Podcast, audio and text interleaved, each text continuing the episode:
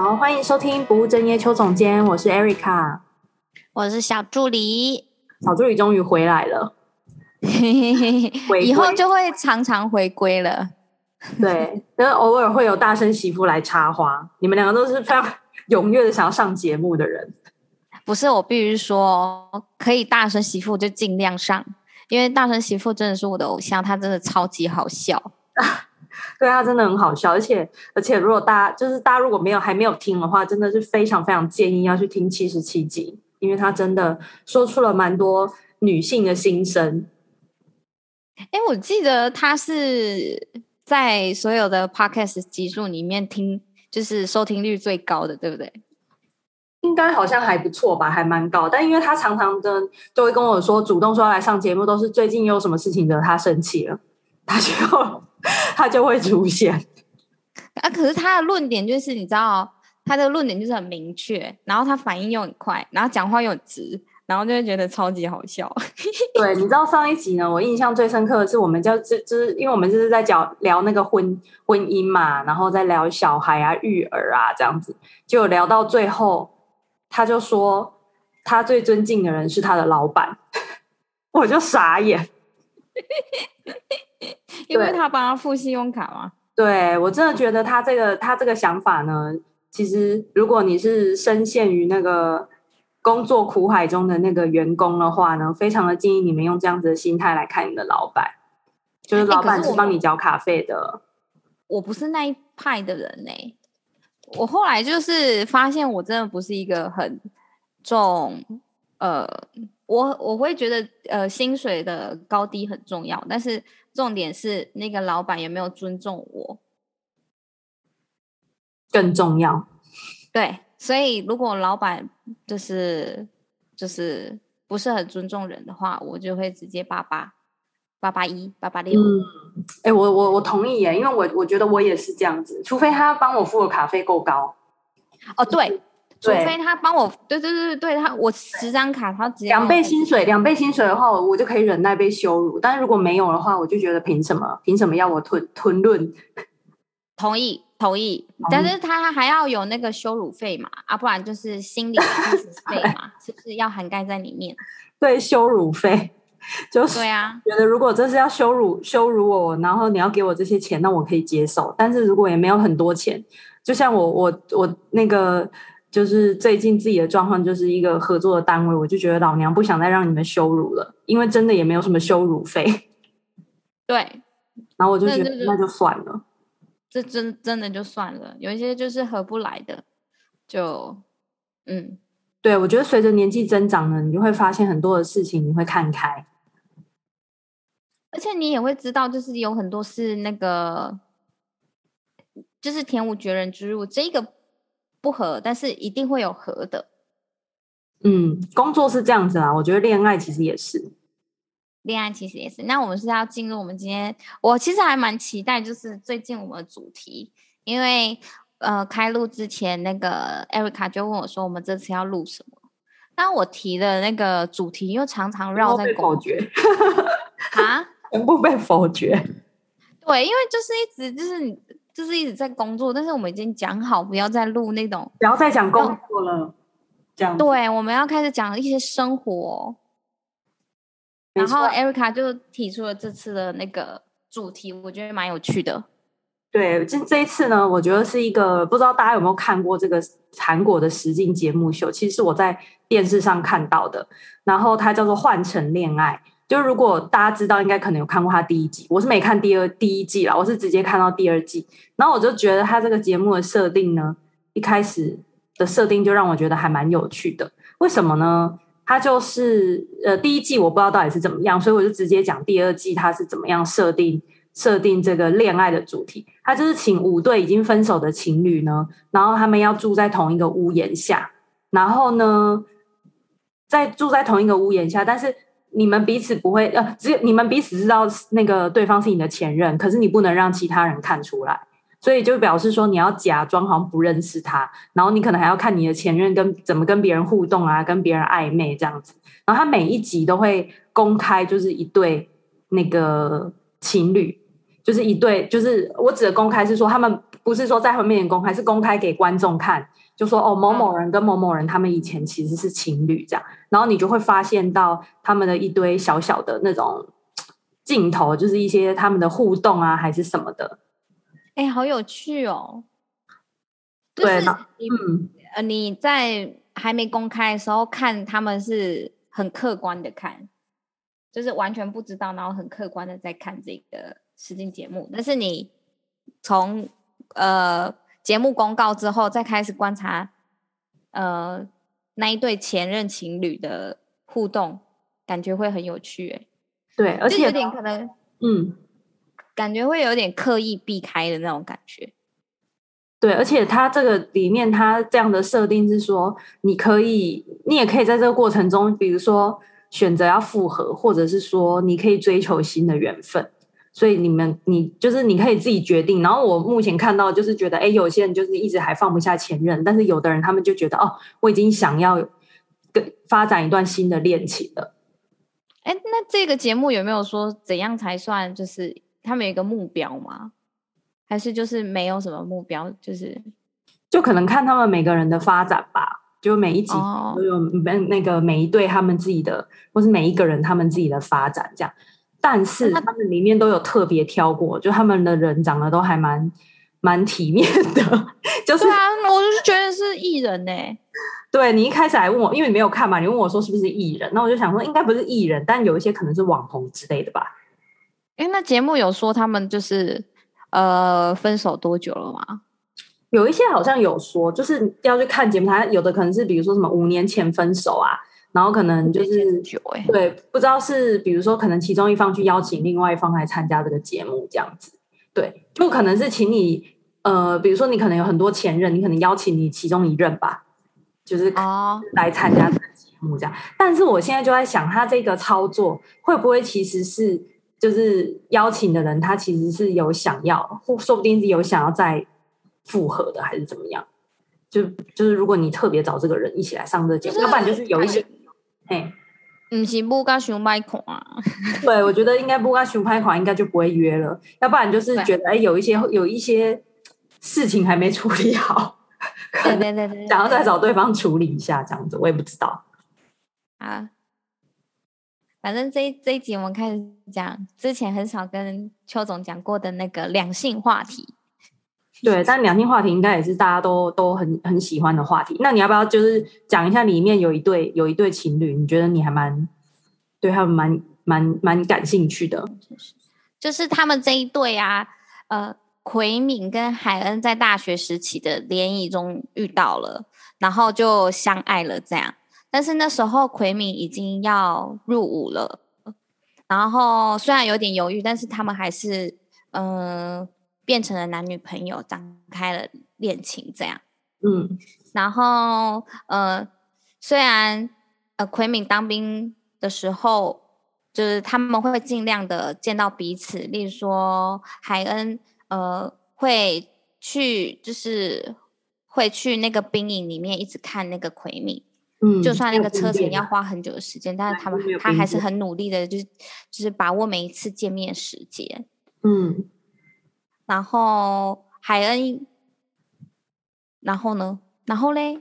然后那个女生在准备考空服员，就是那那个女生也会，就是后来那个海恩也在准备考空服员，然后就是空服员，空服员，然后嗯。呃因为那那一段时间他压力很大，而不不敢联络奎敏，而奎敏也知道这个状况，所以他们就呃明白彼此的状况，然后就呃选择默默守候。然后后来海恩顺利通过考试，他也仿佛像自己的事情一样，也那个奎明也替他感到非常的开心。嗯，这样。看来是因为他们后来就是，嗯、呃，因为现实的关系，然后就有分开了，但是是呃和平分手的的状态，这样。对，应该是。那后面他其实有提到一段，就是说，当那个男生啊，他事业在不稳定的时候，然后他就会觉得很累啊，然后可能没办法维系感情啊，然后得不到关心的女女方就开始渐渐觉得很失落啊，然后都会问他说：“为什么你都不好奇我去哪做了什么？”这样子，然后男生就会觉得女生这样是在无理取闹，就觉得比如说我都已经很累了，然后你还在那边问我这些，就你也没有关心我啊，这样。那其实我觉得最主要造成他们分手，应该就是他们对彼此有非常多的。不满跟失望，可是他们都一直觉得好像哦，我是为了对方好，所以呃，我们就就比如说前面你刚刚讲嘛，他可能不敢联络他，然后他们哦觉得好像彼此体谅，我觉得这个彼此体谅可能变成在他们之间变成了一个很大的问题吧，就觉得我好像要体谅你，可是我心里又有很多的不愉快，可是我就是忍耐这样，就是他不是。呃，他知道这个是是你不是故意的，嗯，但是我就心里没有被被照顾到，所以累积越来越多这种不满，这样。对啊，我觉得确实为对方着想是一件好事。我觉得我们在关系里好像常常都会不小心这样，就我们会觉得我们我们好像在替对方着想，然后所以不做什么事情。可是很多时候。那个其实是我们自己想的，有时候未必是真的对方想要的。哎、欸，我在想，有有时候是不是就是像这样，就是自以为成熟，对，自以为成熟，然后就想说我体谅你，但是殊不知，嗯、这殊不知，殊不知，这时候呃提出来讨论，然后说不定有一个解决方案，或是了解彼此的状态会更好。对啊，我觉得即使是就是这个过程中是有吵架还是什么的，我觉得都至至少就是你们彼此有沟通过啊。像很多时候，我觉得情侣之间啊，我自己以前也有过这样的经验，就是害怕吵架，然后就会因为害怕吵架而就选择就不要讲了。那你一开始不要讲之后，你久了就你只会越越来越不讲这个话题，就你会以为这件事情好像好像不讲就没事了，可是其实它就是一直卡在那里啊。就是哎、欸，是不是？你也很认同吗？就是一定要提出来啊，不然就是像现像那个我们刚刚聊的这个这个项目一样，这个 这个这个点一样，他们他们其实都是为对方着想，然后但是因为彼此没有沟通过，然后就。有点像是我不知道啦，但是给我的感觉现在有点像是莫名其妙就，呃，关系就远了，然后就分手了，嗯、就很可惜。我工作嘛，我工作上其实去就是会需要跟一些伴侣谈话，然后其实就发现说，嗯，比如说就以我们最常见的这种外遇好了来讲，就是外遇的时候，通常就是被外遇的那一方都会觉得自己是受害者。然后就常常会有一个一个他们心里的一个疑问吧，就是说，为什么今天我什么事情都没有做错，然后我还要来承受，就是我另外一半出轨这件事情给我带来的痛苦，就会觉得好像这是你跟外面那个人做的事情，可是为什么痛苦的是我？对，我最常在那个被被那个外遇的那个人身上，他们最常就是最常讲这样子的话，他们最常有这样子的心情。但是这这些事情会导致就是不愉快的，呃，结果是不是也是因为就是一定是双方都有，嗯，都有一些疙瘩，然后没有解决。对，你真的讲到一个重点，就是我们一个巴掌拍不响嘛。对，一个巴掌拍不响，就是像比如说我们在谈外遇这件事情发生之前。会不会其实，在这个事情发生之前，其实你们之间就已经有很多的状况，或者是很多的问题，只是你们一直都没有去面对呢？这是我常常会在做智商的时候问他们的。对，就是比如说一段关系的破裂，真的是某一个人他故意去做这件事情的吗？嗯，例如说少洗几个碗啊，少擦 几个地啊，其实好像都有可能，对不对？对啊，或者是说。或者是说，像那个很多有有孩子的那个伴侣，他们之间可能最大的问题就是当，嗯妻子变成了妈妈之后，他们的重心都放在小孩身上，然后爸爸呢，他只要没有，这也是我在一本书上看到的，就爸爸他只要没有在这个时候跟上太太的脚步，有没有？我指的跟上太太的脚步是说，也成为一个爸爸的角色，然后跟太太好好的去照顾这个孩子。如果他有跟上这个脚步的话，基本上他们两个的状态就会比较平衡。但是如果今天先生没有跟上的话，就会最后都会变成好像太太跟孩子是一体的，然后先生就很像是一个独立的，所以。有时候，当那个很多太太他们忙着在小孩的的事情上面，有没有？然后就会变得跟先生很疏离，然后先生就会觉得，就是呃，为什么好像都我的太太都变成妈妈了，然后都没有办法跟我有两人之间的关系，然后太太就会觉得老娘都已经累得要死了，就是你还在那边跟我要什么亲密关系这样子？哎。我有两个，就是有一些前同事，就是妈妈辈的前同事，他他们就是年纪比较长，但我有发现，就是有很多年纪比较长的的朋友，他们跟先生关系都不是很好，然后最主要的主因也是，呃，小孩没有在顾，先生就是回家就是做自己的事啊，玩游戏呀，干干。嗯、呃，就是照顾自己的兴趣啊什么的，嗯、然后小孩就是妈妈全权处理。对，后来都就是没有，就是相敬如宾这样啊。对啊，可是我觉得我这，我觉得这里也不是要检讨谁，是说男生的不对还是女生的不对？其实是就是你们有没有针对这个问题去正视它？比如说太太很需要先生对孩子。对家里的照顾，就是多一点支持，或是多一点的关心。就是你有没有真的让先生知道，或者是说先生都会觉得他做什么，太太很多先生都这种心态哦，他们做什么都觉得太太都不满意。那太太都不满意，那就那就算了，反正我怎么做你都不满意，那你就自己做。那太太也会觉得啊，你怎么做我都不满意，与其叫你做，不如我自己来。哎，突然觉得好熟悉哦。对，所以是我妈妈。所以最后就会变成这样啊！你为什么会觉得先生很像没有功能？因为可能就是你让他没功能的啊，就是你不让他去做啊，或者是你不接受他做的不到你的标准啊。嗯，对啊，因为我觉得这个其实是需要去练习的。我指的那个练习是说放下自己的标准。嗯，对，比如说可能我我我也会有我的标准嘛。那我在我跟我老公的互动中的时候，也会觉得说啊，你怎么这个好像没办法做的，就是像我想的那样。可是我之后都会觉得算了。就是反正他承诺他会去做，我就相信他就好了，他就用他的方式做就好了。就像很多妈妈他们觉得觉得那个先生顾孩子顾不好这样子，可是 他有一句大声媳妇上一集讲的话，就是只要孩子在回来你手上的时候还有在呼吸，你就 对这样就好了，你就不要太高的期待。对，我觉得确实是哎、欸，就是你太多的期待的时候，你就会看到的都是对方的不足。可是你如果本身就没有什么期待的话，你就会真的很容易看到对方，哎，这个其实也做的蛮不错，那个其实也做的还蛮不错，这样子。对，但很多时候都是因为好像这很像工作上的那个完美主义，哎。哦，对啊，我觉得是啊，某种程度上，就是如果你是一个太完美主义的人，你就会看不惯别人做的事情，因为都没有你做的好。对，然后就把它套用到家庭里面。对。而且这真的很可怕哦！就是如果如果妈妈真的就这样子把好多的重心放在孩子身上，有没有？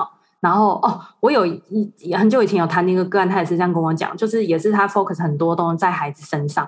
然后我就是跟他谈到，因为他先生就是在我们的那个对话里面基本上都没有出现。那我就问他说：“哎，有一次我就问他说，那你先生呢？你先生是个怎么样的人？”他就说：“我先生哦，他说我先生就是个很无聊的人，我觉得他很讨厌。”然后就结束了耶。对，就是先感觉就是一个赚钱的人，而已，他没有什么实质上的功能，就是赚钱这样。那我就会觉得这样很可怕哦。你想，当他的孩子越来越大，一个个离开了，哎，他的生活就没有任何的重心了，然后他又不知道要怎么跟她老公相处。哎，我其我觉得有在呃上一代关系里面，有很多是他们真正的关系是在有点像小孩长大后才开始建立。对，或者是说也根本无法建立，因为 之前就都没有建立了，而且这样小孩其实很可怜，因为他就会变成焦点啊，他就会变成父母关系中的焦点，就因为父母其实是他们自己的关系有问题，可是他们都会连接到小孩身上嘛，对不对？比如说很多人他们会因为小孩的教养问题吵架嘛。那如果在小孩的面前吵，或者是让小孩觉得，哎，今天父母都是因为我吵架，其实小孩心理压力也很大的。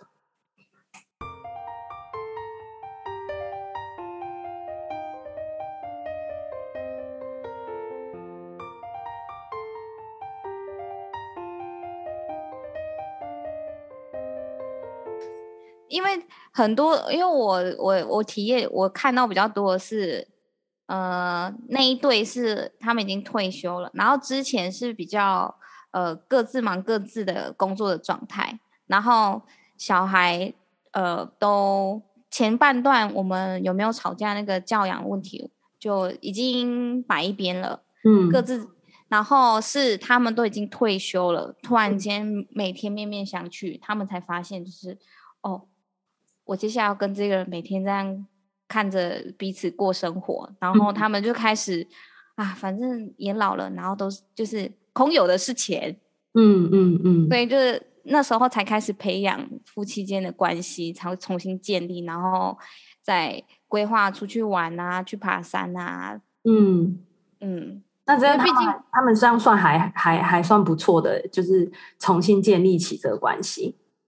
对啊，因为我妈也曾经说过，现在是她照顾爸爸，但是二十年之后是谁照顾谁还不知道哎，是吧？对啊，就像你我说我为什么会做这个状况比较好呢？是我之前也看一个日日剧，我忘记它叫做什么了，反正就是在讲离婚的。然后它里面就是有一对，其实这个在日本现在好像也很常见，就是很多的夫妻他们是在孩子长大之后。然后就是中年时期或老年时期，然后太太决定要跟老公离婚，通常都是太太哦，对，嗯，然后先生就会很错愕，就会觉得就是到底是怎么了？就是为什么为什么就是老婆会忽然说要离婚？他们搞不清楚状况这样子，他就觉得说就是哎，之前不是做家事什么都做得好好的嘛，然后因为我在那个剧里面看到的就是那个先生他就是一个很大男主大男人主义的那种人，就是他。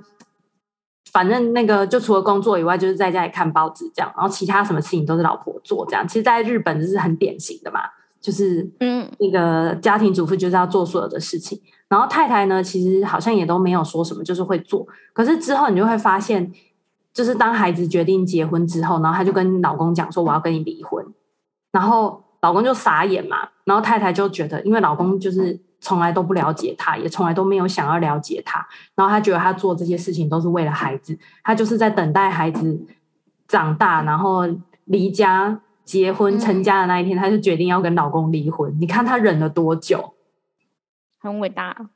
对啊，然后因为其实就像你你刚刚讲的那个，他们是还愿意去培养关系，可是像日本，他们那个状况都是直接就想要跟对方离婚了。忍无可忍，无需再忍。对，忍无可忍，无需再忍。对啊，所以就是就是就是这样子，所以我就觉得，嗯，关系的经营真的是蛮难的一件事。但是不是就是会回到我们刚刚看的这个这个剧？嗯，那是不是一段关系的破裂是也都不能全然的怪罪在一个人身上？有时候真的是什么，像是呃。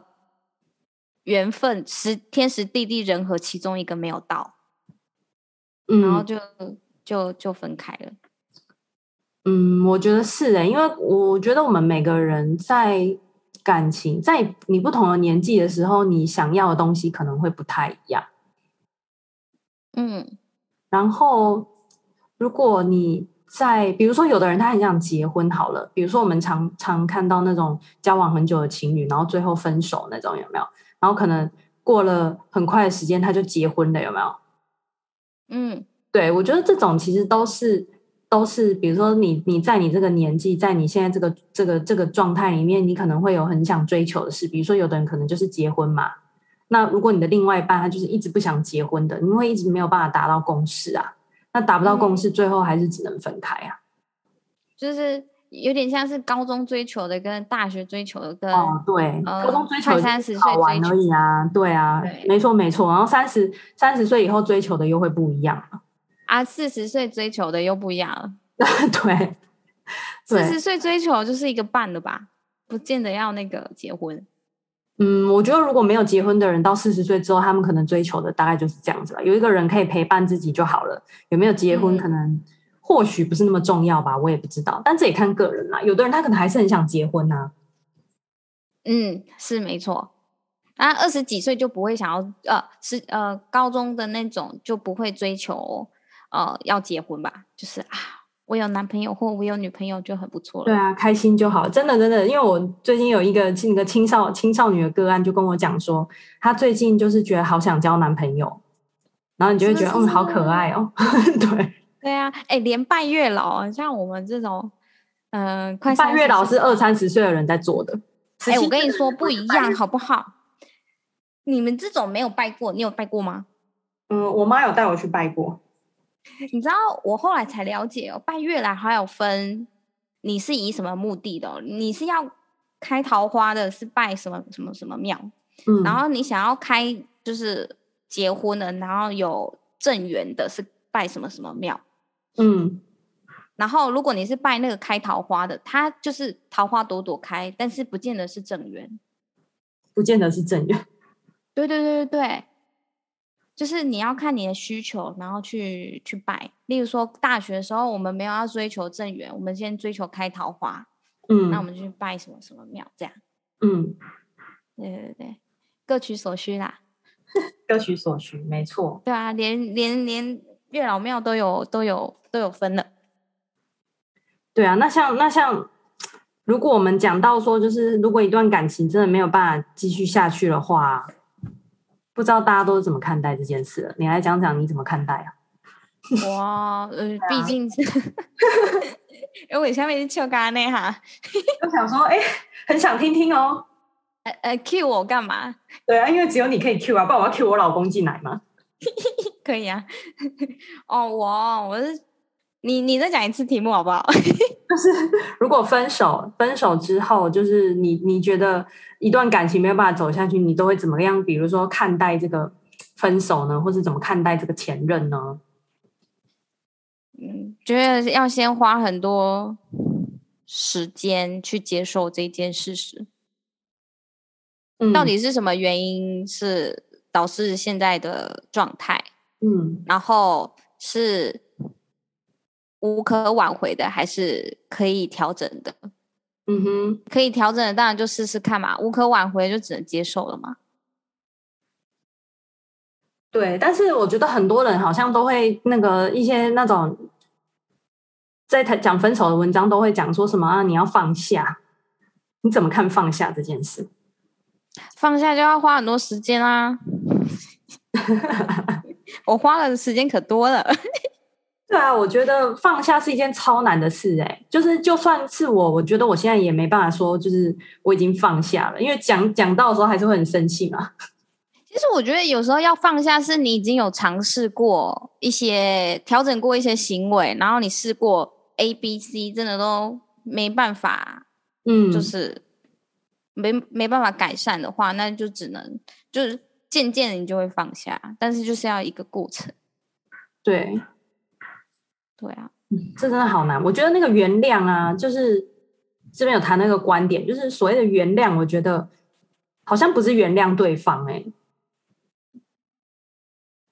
嗯，我觉得那个原谅是指原谅自己，然后跟过去的自己和解，就是一直放不下，或者是一直卡在那边的那个自己和解，而不是对方，因为对方做的事情可能真的很难原谅啊。然后你如果一直逼自己说啊，我要就是要原谅，就是要放下，我觉得反而还很难。这个太深奥了。对啊，所以我觉得就是跟自己和解，我觉得反而是就去告诉自己说，就是反正我已经尽力了，在这段关系里面我就是尽力了，那我们就就是真的没办法走下去嘛。